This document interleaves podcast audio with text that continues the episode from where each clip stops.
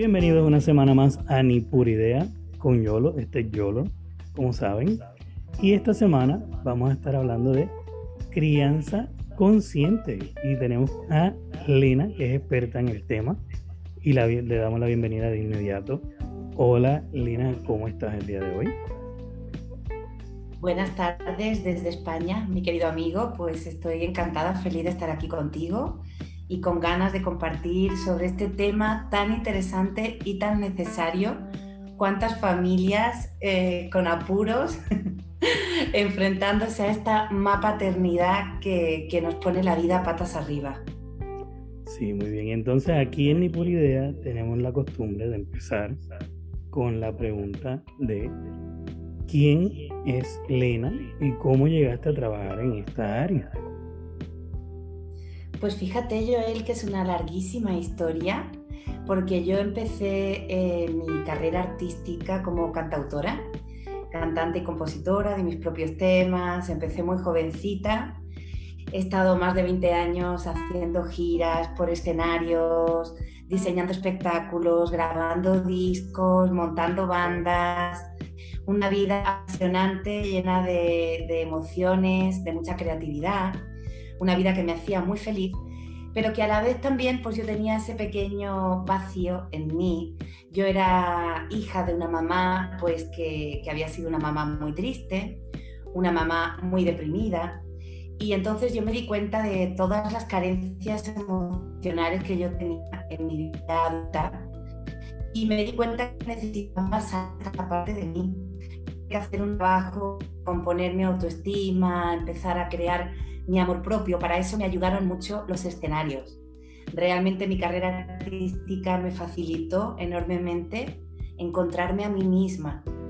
Y bueno, pues llegó un día que encontré ese amor que, que a todos antes o después nos llega en la vida y, me vi pues en ese momento mágico de, de, quedarme embarazada y me dije a mí misma que iba a hacer mi maternidad como había vivido mi vida hasta ese momento, en completa libertad, dueña de mí, tomando mis propias decisiones, sin adaptarme a todo lo que hacía todo el mundo porque yo quería encontrar mi propia manera de hacer las cosas.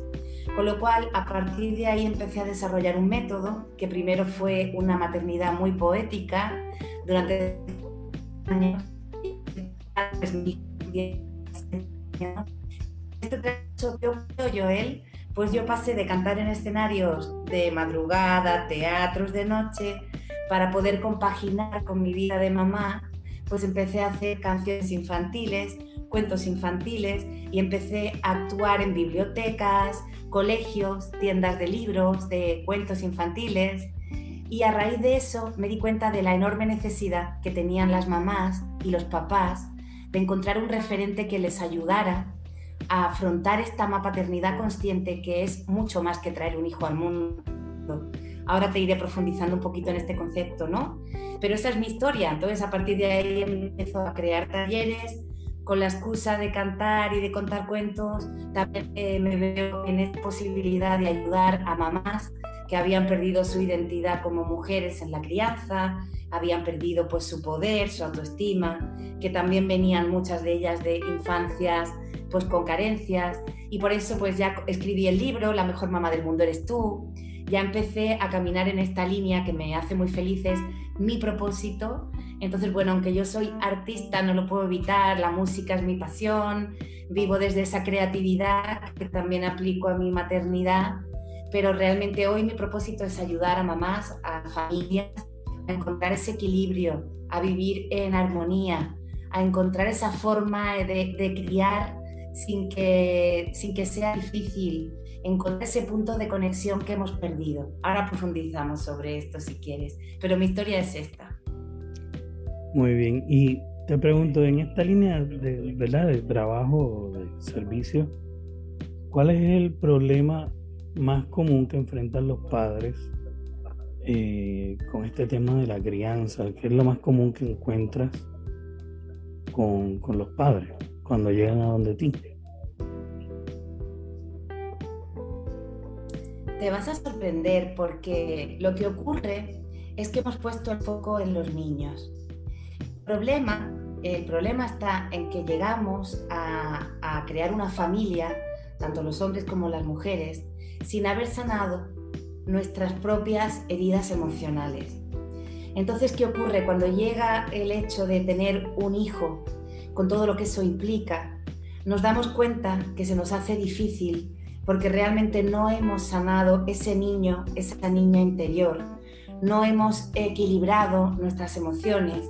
Y entonces se hace muy difícil la crianza porque realmente seguimos siendo esos niños que siguen buscando la aprobación de los demás, que les cuesta confiar en sus propias decisiones, que se han desconectado del instinto porque también vivimos en una vida muy moderna, un mundo que está centrado en el, adultis, el adultocentrismo que dicen, un, un mundo que no está hecho para los niños, un mundo que nos ha separado de lo que realmente es nuestra esencia mamífera. Por eso nos cuesta, porque no hay una identidad sólida, una conexión profunda con esa esencia mamífera, porque además seguimos siendo esos niños, tenemos esa infancia que no hemos revisado y por mayor o menor que sea esa marca que nos han dejado nuestros padres, hay que revisarla, porque evidentemente no eran perfectos ni perfectas, nos dieron lo mejor que tuvieron, hicieron por nosotros lo que pudieron, pero evidentemente nos dejaron una marca. Y muchos de los problemas que tenemos en la vida adulta tienen que ver con esa infancia que vivimos. ¿Qué nos ocurre a las mamás? Pues que cuando somos madres recordamos todo esto que está en el inconsciente a través de nuestra propia maternidad, a través de la experiencia salvaje del embarazo y el parto, una mujer se conecta con todo aquello que ya vivió su mamá.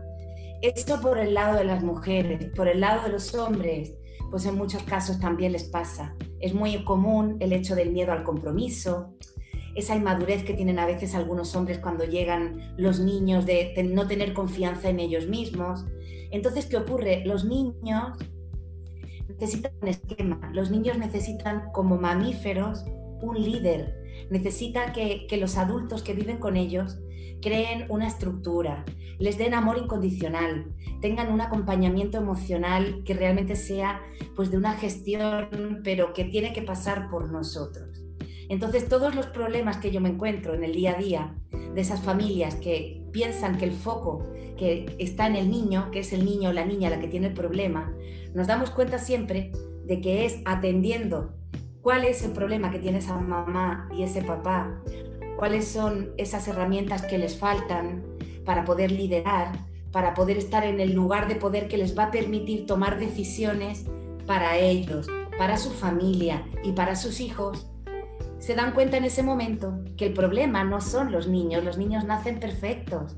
Ellos vienen además a darnos esa oportunidad de revisar nuestra propia vida.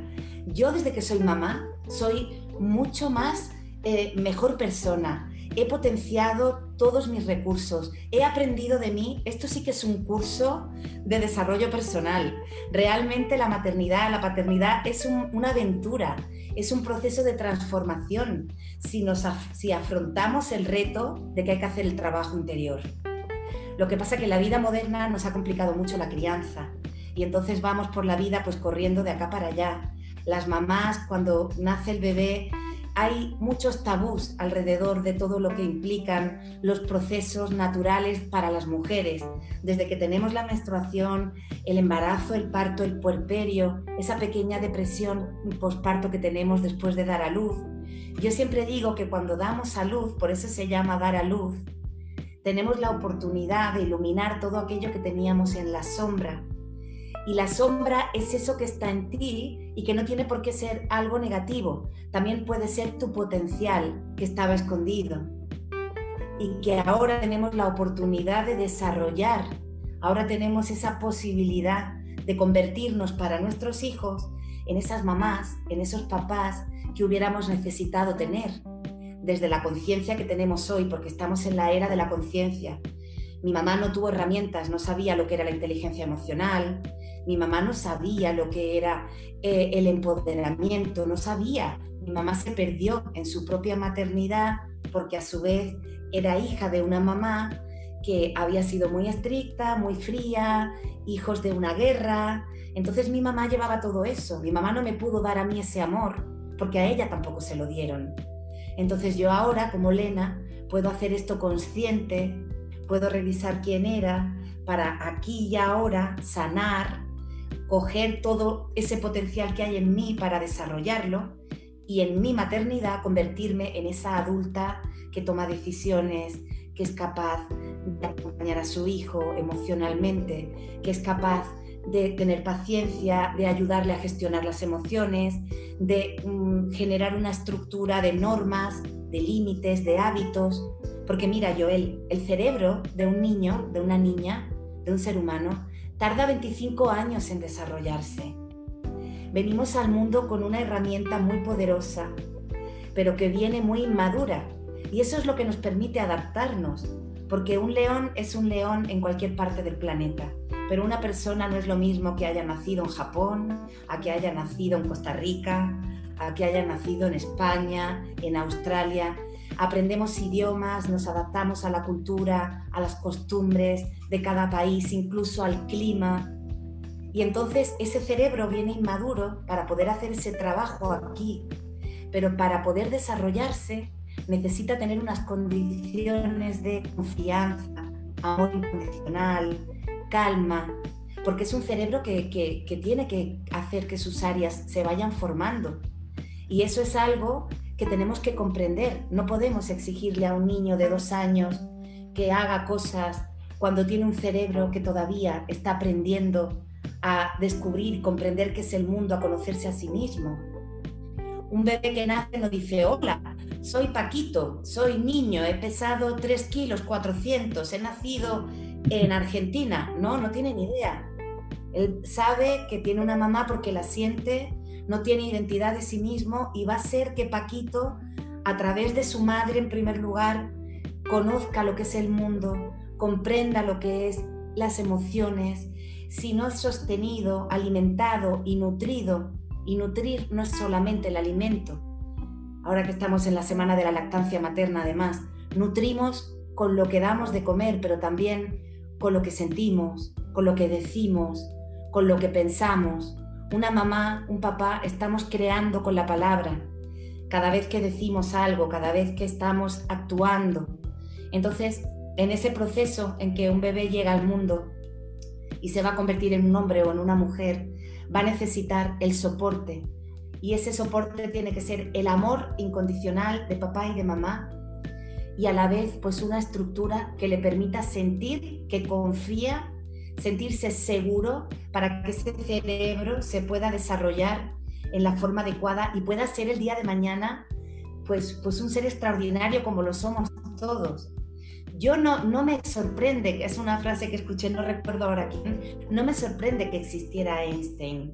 Lo que me preocupa es cuántos Einstein se han perdido en el camino porque realmente no tuvieron la posibilidad de descubrir ese gran potencial que somos las personas.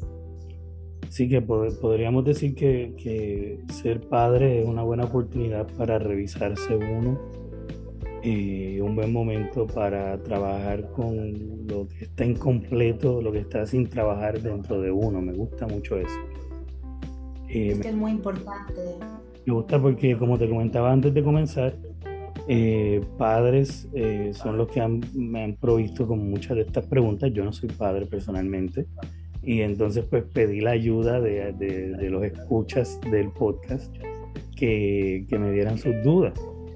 Y entonces casualmente todas las preguntas que están aquí son en torno a, a, los hijos, ya vas a ver.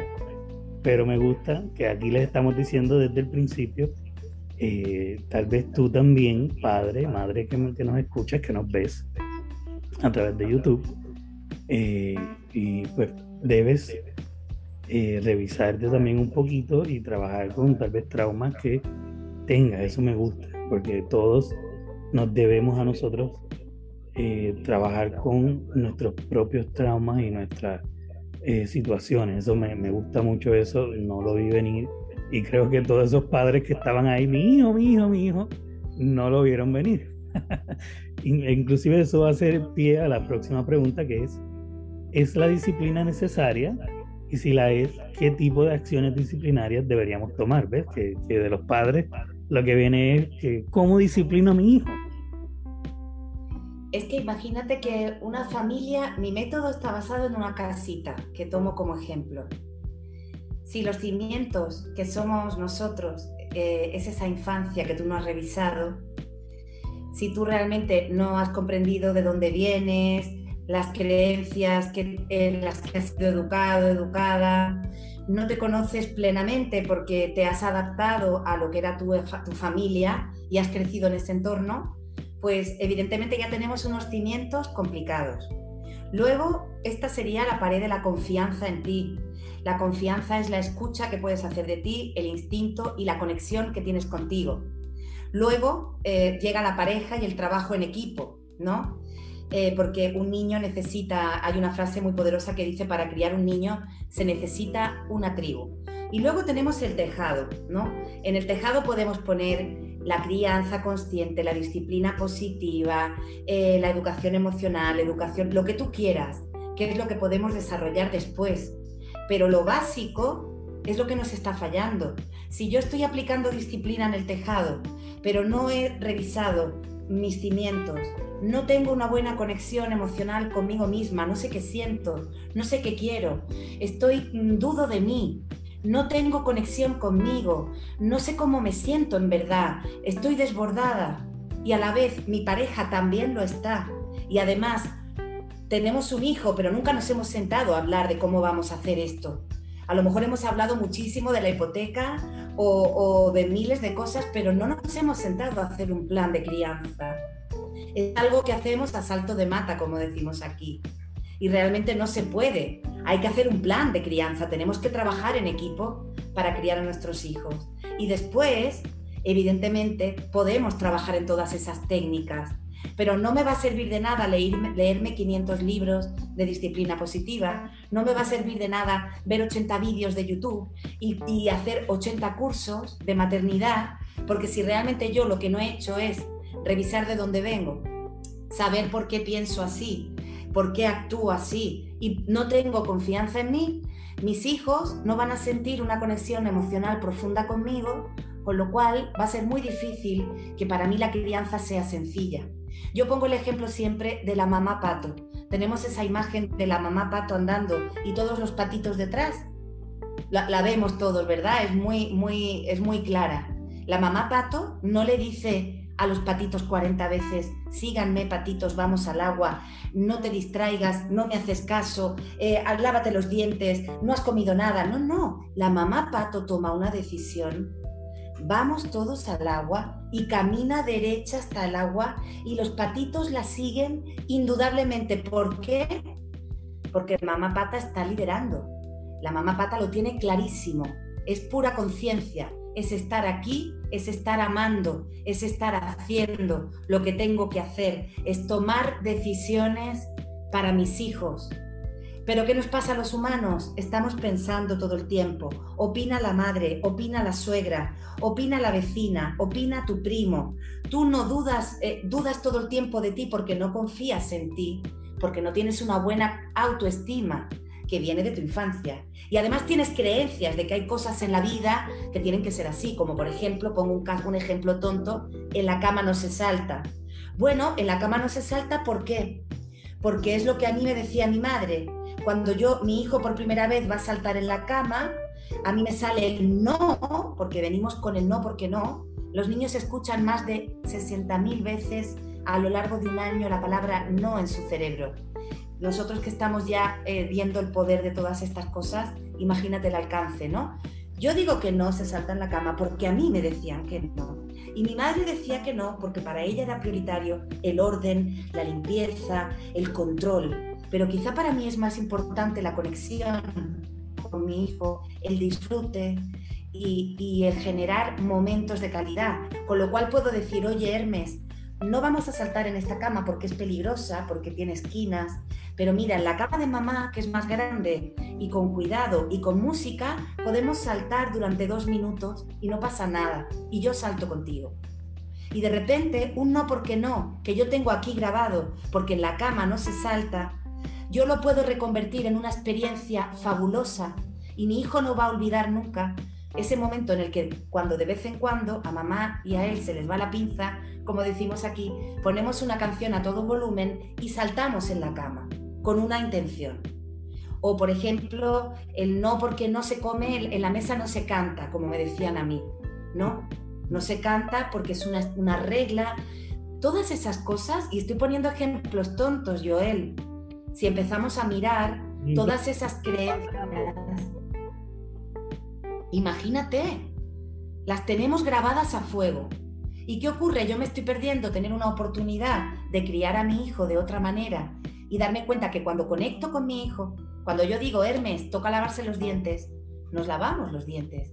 Porque él me sigue, porque yo lidero, porque yo creo momentos de conexión, porque yo no soy una mamá regañona que va por el pasillo pegando voces, porque le miro a los ojos, le digo las cosas, se las explico para que las entienda desde la calma y la asertividad que me da a comprender que ese cerebro aún no tiene el desarrollo adecuado para muchas cosas que yo no puedo pedirle, entonces no tiene sentido disciplinar desde ese lugar en el cual yo no he revisado en qué cosas creo y cuáles son realmente esos puntos en los que quiero basar mi crianza. No sirve de nada disciplinar si yo no tengo una buena conexión emocional conmigo que me va a permitir tener una buena conexión emocional con mis hijos. No me sirve de nada disciplinar si mi pareja hace todo lo contrario. Y cuando yo hago una cosa, mi pareja hace otra.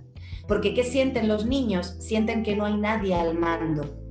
Se genera una guerra de poder en los espacios de las familias porque no hay nadie que realmente esté tomando decisiones apoyado por el otro, decisiones por supuesto congruentes, generosas, basadas en el respeto y en la seguridad de los niños y en el respeto por todos los miembros de la familia. La familia es un equipo, todos tenemos que trabajar para todos.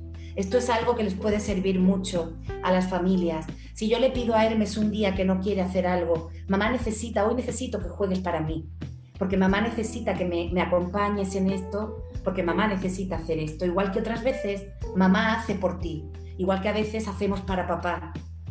Entonces todos somos un equipo, la familia es un equipo, todos somos importantes. Tú sumas, tus opiniones también cuentan, porque claro, esa es otra. Como los niños no entienden nada, como los niños es que no se enteran de nada, no les explicamos las cosas, damos por hecho todo y generamos un espacio de caos en el cual al final pues acabamos todos gritando, agotados al final del día, cansados, tristes, y aunque queremos con locura a nuestros hijos, nos están volviendo locos, porque no hay nadie al mando. Y te pregunto, ¿cómo trabajamos, cómo trabajan los padres con los niños que eh, tienen problemas de pues que van más allá de, la disciplina, sino problemas de, diagnosticados como de aprendizaje, que tal vez eh, eh, pues aprenden un poco más lento, que les le, diagnostican algún grado de pues eh, letargo, no sé, no sé cómo, cómo expresarlo, pero que cómo trabajan. Ay, Joel. Porque primero lo, lo primero que tienden a hacer es medicarlos y una vez le ponen ese, ese estigma, le ponen ese, esa etiqueta, pues viven toda la vida con esa etiqueta, ¿no? Mira, Joel, hay una cosa que se llama procesos madurativos, que la sociedad moderna pues ha ignorado ampliamente. Entonces hemos generado una escala acorde a alguien que la inventó y dijo que era normal y lo que no era normal. Entonces es normal que un niño de dos años pues haga ciertas cosas, ¿no? Que ya ande, que empiece a, mm, a, utilizar el lenguaje, que ya no utilice el pañal, pero eso no funciona así. No funciona así porque el proceso madurativo tiene que ver con ese desarrollo cerebral y tiene que ver con ese espacio en el que el niño está viviendo.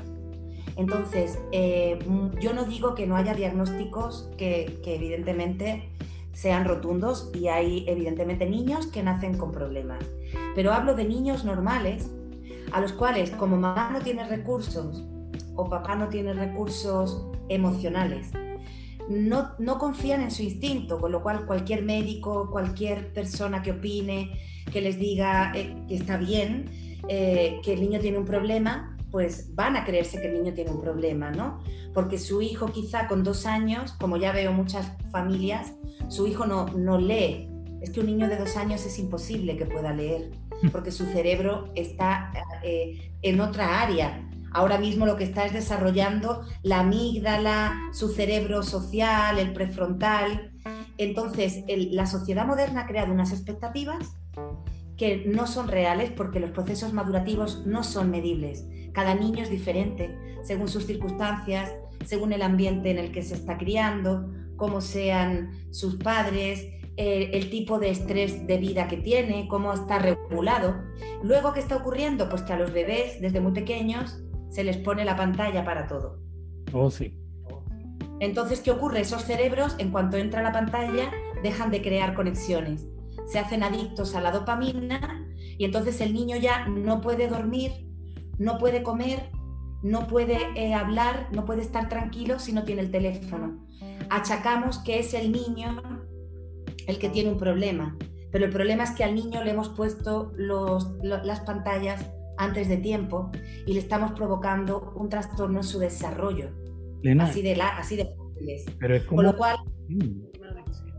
Yo veo niños, de, hijos de amigos, que literalmente actúan como, como si estuviesen adictos. O sea, lloran, talean, gritan y la desesperación es masiva porque quieren que le den el teléfono, la tableta, es, pero pierden el control, restrayan todo contra el piso y tú dices, ¿cómo llegamos a esto y cómo nos recuperamos de esto?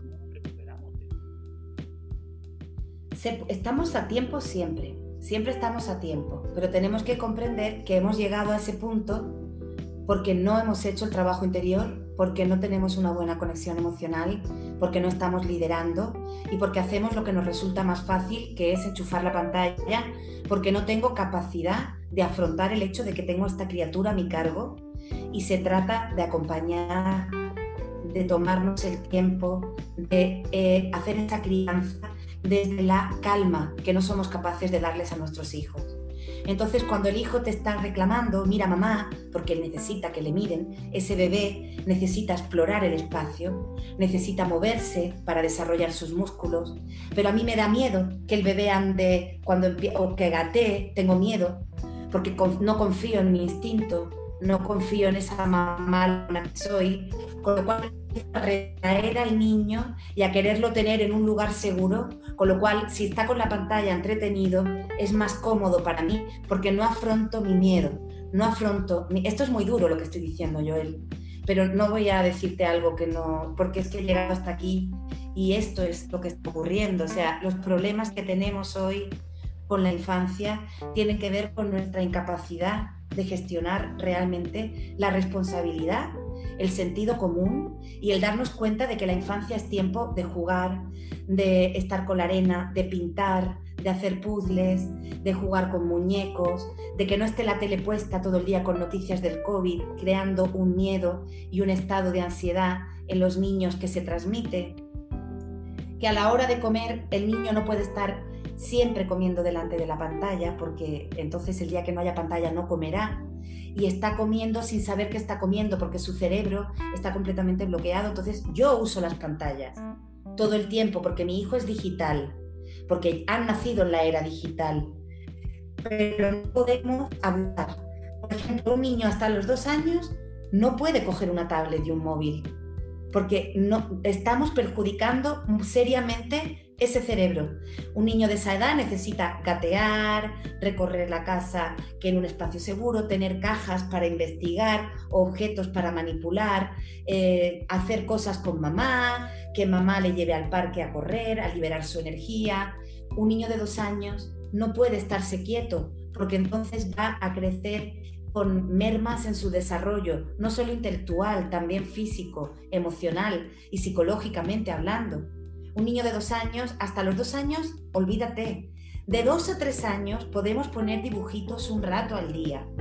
El niño evidentemente le va a prestar atención, pero nosotros no estamos forzando a que se esté quieto con la pantalla, el niño va a ignorar estos dibujos porque le van a interesar más las formas tridimensionales. A partir de los cuatro años podemos ver películas, hay series maravillosas, yo veo mil películas con Hermes, hemos visto ya. Te puedo decir que a los siete años, como mucho, dos horas de pantalla al día ya es de la marinera, entendiendo que ellos son digitales.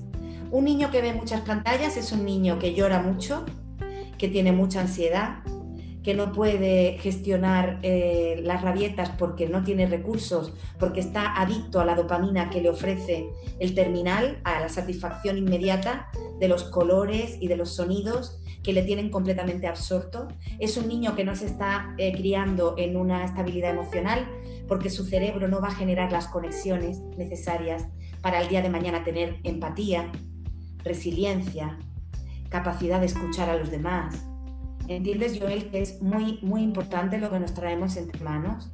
Todos esos síntomas de los que se hablan hoy en día, que están diagnosticándose como patologías, tienen que ver con niños que tienen más horas de terminales de las que son recomendadas, que no están comiendo sano porque están consumiendo mucho azúcar, que también el azúcar los pone muy hiperactivos, y no están haciendo el ejercicio que necesitan cada día para estar relajados y colmados al final del día. Un niño... Cosas del directo. Entonces, necesitamos darnos cuenta que emocionalmente yo voy llenando ese vaso. Voy colmando con mis palabras de amor, con mis refuerzos positivos, diciéndole que lo podemos volver a intentar o facilitando que tenga tiempo si es un bebé para explorar, con una mirada tranquila, dejando que el niño pues descubra sin, cuidado, te vas, ay, ay, porque es mi propio miedo. Y a la vez dejar que esa batería se gaste, con lo cual al final del, del día el niño tiene su vasito de emociones llenas y de experiencias y la batería gastada, que quiere decir que ha hecho todo el ejercicio que necesitaba y que ha vivido el día pues con alegría como le corresponde a un niño en el movimiento, en el juego, en la acción, en conversar, en el compartir y no en el estar mirando una pantalla que solamente le anula su capacidad de crecer.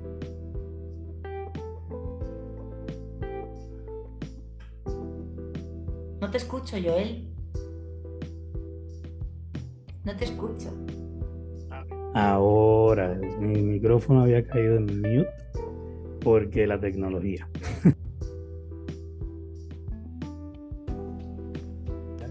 Ahora, cuando me traen, le da la gana de traerme mute, hace lo que quiere, pero aquí. Estaba diciéndote que gracias a esta información es súper valiosa, es súper importante. Eh, te pregunto antes de pasar con, tenemos en la sala a varias personas que me gustaría que si tienen preguntas te hagan las preguntas. Y antes que nada, pues estamos en ni por idea o tratando, porque el internet no nos quiere dejar. Este podcast lo pueden escuchar donde quiera que escuchen podcast y en YouTube un viernes sí, un viernes no. Con nosotros está Elina U, experta en crianza consciente, que nos ha estado dando una información increíble sobre la crianza y eh, a través de Clubhouse que estamos transmitiendo también. Eh, tenemos varias personas que nos están escuchando. Ya estamos cerca de terminar con esta parte del podcast para que ustedes puedan también opinar. Ahora, te pregunto, Elena, y esta es una de dos preguntitas que me quedan antes de pasar con las personas en Clubhouse. ¿Cómo trabajamos con adolescentes si ya, pues, eh, a través de la niñez no lo supimos llevar y ahora tenemos un adolescente rebelde? ¿Cómo podemos remediar y conciliar con ese adolescente? pues con una palabra maravillosa y mágica que nos va a permitir eh, reconducir esta situación que es la vulnerabilidad. Necesitamos tener esa conversación que tendrías con una amiga, con un amigo, con, cualquier persona adulta y reconocer, mira mamá, papá, no hemos sabido hacerlo mejor, nos hemos equivocado en esto y en esto y en esto. ¿Sabes por qué? Porque mi infancia fue así también. porque realmente nadie me enseñó a ser mamá, porque yo no sabía ser un papá, porque realmente he comprendido ahora que, teniéndote todo este amor que te tengo, no he sabido darte lo que necesitabas. Y mostrarnos vulnerables con nuestros hijos nos va a permitir recuperar esa conexión que quizá no supimos cultivar desde el principio. Diciéndoles cómo nos sentimos y gestionando nosotros, ellos van a darse cuenta realmente de que papá, de que mamá están disponibles para mí. Vamos a respetar realmente que tienen su vida, que tienen derecho a tomar sus propias decisiones. Vamos a hacer este esfuerzo que nos va a suponer, si no habíamos hecho el trabajo interior antes, va a haber que hacerlo ahora, pero siempre estamos a tiempo. Mira, Joel, yo con 45 años puedo decirte que a día de hoy todavía sigo necesitando, o sea, si mi madre llegara hoy y tocara la puerta y yo abriera y ella me dijera, hija mía, no supe, pero estoy aquí y te amo, y me diera un abrazo sentido, me besara y lloráramos juntas, sanaríamos las dos todo lo que no pudimos vivir en nuestra infancia, en mi infancia, que era su maternidad. Imagínate si siempre estamos a tiempo. Yo me desarmaría toda la mujer en la que me he convertido y volvería a ser esa niña pequeña que ese día necesitó esa conexión profunda que mi mamá no supo darme. Siempre estamos a tiempo, pero nos pensamos que nos tenemos que hacer los duros, que tenemos que ser firmes con ellos. Hemos confundido eso de la autoridad y el amor. Se puede tener, se puede ser un líder, pero se puede ser amoroso, amable, empático. Tú puedes decirle a tu hijo, estas son las normas de esta casa, pero te quiero, te respeto, vamos a negociar, vamos a ver cómo podemos entendernos. Quiero escucharte, quién eres, qué cosas te importan, qué películas ves, qué música te gusta. En vez de entrar al cuarto y decir, baja la música, ¿me explico? Ajá, correcto. No, siéntate. Entra al cuarto, siéntate con tu hijo, mira a ver qué música escucha, escúchala con él Intenta comprender ese lenguaje, intenta emocionarte con él. ¿Qué película le gusta? ¿Qué actividades le gustan?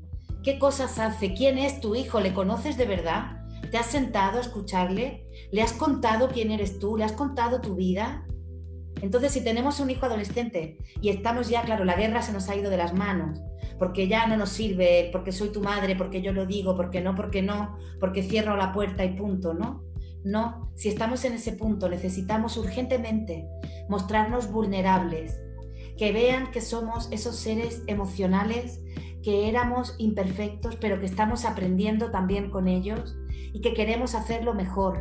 Y que para eso desde el respeto, el compromiso, el amor incondicional y el reconocer que me he equivocado en muchas cosas y no he sabido, nos va a permitir empezar a relacionarnos muchísimo mejor con nuestros adolescentes que lo único que quieren es ser escuchados, ser mirados, poder encontrar su propio yo. Y para eso necesitan, siguen necesitándonos de otra manera.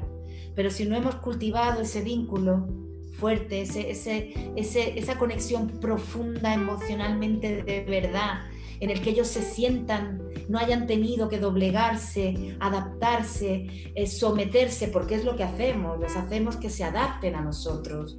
Cuando son adolescentes se rebelan contra eso y se rebelan con la fuerza que traen y con esa juventud que explota y esas hormonas y, ese cerebro que ya empieza a tener más y más recursos y que seguramente no hemos tenido todas las herramientas que hubiéramos necesitado para poder hacer bien, bien ese maternaje.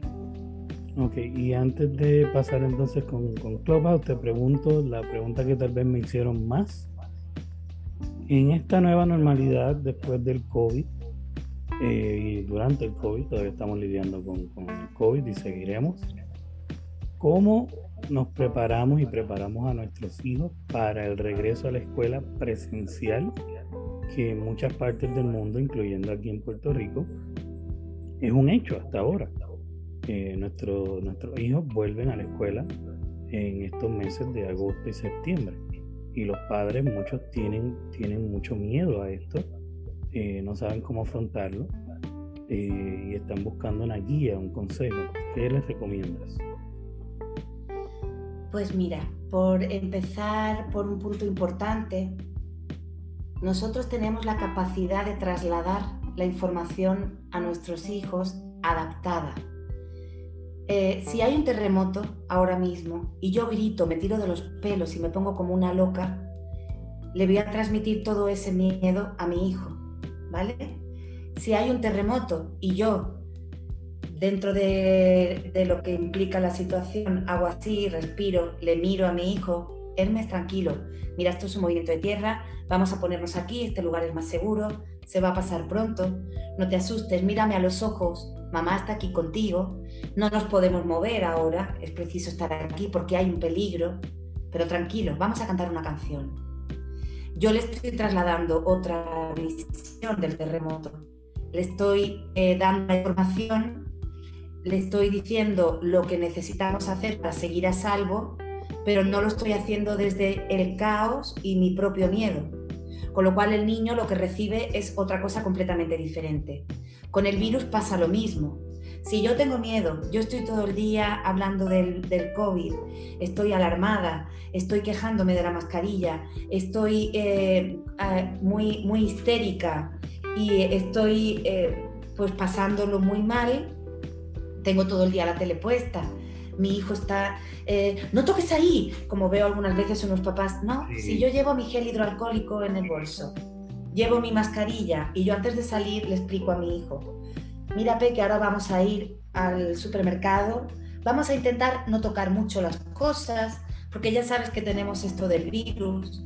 Además, yo antes en casa le he puesto un vídeo de lo que es un virus para que él lo vea, le explico cómo funciona el sistema inmunológico, le, doy recursos para que él, aunque sea algo que da miedo, eh, también pueda tener otras opciones a la hora de pensar sobre ese tema porque ellos ya reflexionan, ¿no? Entonces podemos hacer esto con nuestros hijos. Que cada vez que vengas del este, pues tú gela y te, limpias las manitas. Intenta, ya sé que es difícil, pero vamos a intentar eh, no acercarnos demasiado a, vamos a jugar a otros juegos, vamos a probar. Hay muchos recursos y para eso está la creatividad. Para que, y en las escuelas lo están trabajando eh, muchísimo, aquí en España también. Pero lo importante es que tu hijo salga de casa sin miedo, sabiendo que hay un peligro, pero que mamá me ha dado herramientas para que yo me proteja. Y saber que, bueno, es una dificultad, pero lo vamos a superar. Y que aunque sea difícil, lo hacemos juntos y mamá, papá están conmigo. Entonces, desde ahí no generamos primero el estrés eh, demasiado en los niños, porque para ellos es muy difícil, ellos no tienen la capacidad de gestionar el estrés porque su cerebro no está desarrollado. Entonces, si lo hacemos desde la calma, si trasladamos desde la serenidad, les hacemos saber que efectivamente les podemos dar la información y les podemos eh, mm, explicar cómo podemos protegernos, pero no desde el caos, no desde el histerismo, ni desde el miedo del descontrol, porque entonces estamos generando un doble miedo. Mi hijo cuando se va a tirar a la piscina, yo le explico que si corremos por el bordillo nos podemos caer y hacer daño. Pero no por eso mi hijo va a dejar de bañarse en la piscina, ¿no? No podemos dejar que nuestros hijos vivan su vida, aunque haya COVID. Entonces lo que podemos hacer es darles herramientas para que puedan gestionar y, por supuesto no crear esa alarma en la que desde ese estrés los niños les va a costar mucho. Excelente. Lina Bu, experta en crianza consciente, Gracias de verdad por estar aquí con nosotros esta tarde. ¿Dónde te eh, te pueden conseguir las personas? ¿Qué puedes hacer, verdad? ¿Qué haces? Eh, ¿Cómo ayudas a las personas? Pues mira, tengo un Telegram maravilloso lleno de contenido, de inspiración, de motivación, de acompañamiento, más técnico, más, más emocional para mamás eh, como Lena Bu, Maternidad Consciente, me encontráis en cualquier sitio. Tengo un Instagram donde también estoy siempre compartiendo contenido y un Facebook. Tengo un consultorio gratuito los domingos. Atiendo a través de Telegram. Cualquier consulta, cualquier duda, eh, cualquier problema que tengas, te doy mi visión, te aplico mi sentir y te doy mi punto de vista. Y luego tengo, pues hago talleres, tengo mis horas de consulting, hago mentorías con mamás y con familias. Y bueno, pues eso es, eso es algo que, por ejemplo, los talleres se hicieron el mes de mayo y junio. Eh, ahora ya no salen hasta seguramente el año que viene. Eh, tengo cositas que voy a sacar en breve también, pero bueno, que estoy en redes sociales estoy sembrando esta semilla de la maternidad consciente que yo creo que es lo que nos va a permitir conseguir ese cambio que queremos ver en el mundo. Y, realmente pues estoy a, eh, pues a golpe de clic en la pantalla, donde quieras me encuentras fácilmente, a través de mensaje directo por Clubhouse, estoy en todos lados. Muchas gracias, de verdad. Ahora Gracias vamos, a ti. Vamos a terminar aquí con Ni por Idea para pasar a Clubhouse. Como siempre, eh, ni por idea, un viernes y un viernes no, para enterarse de las fechas y los invitados. Eh, siempre me pueden seguir por mis redes en Facebook y en Instagram como YOLO, J-O-L-O-W-X. Con eso nos despedimos y los espero en la próxima. Gracias como siempre. Esto fue Ni por idea. Hasta luego. Chao.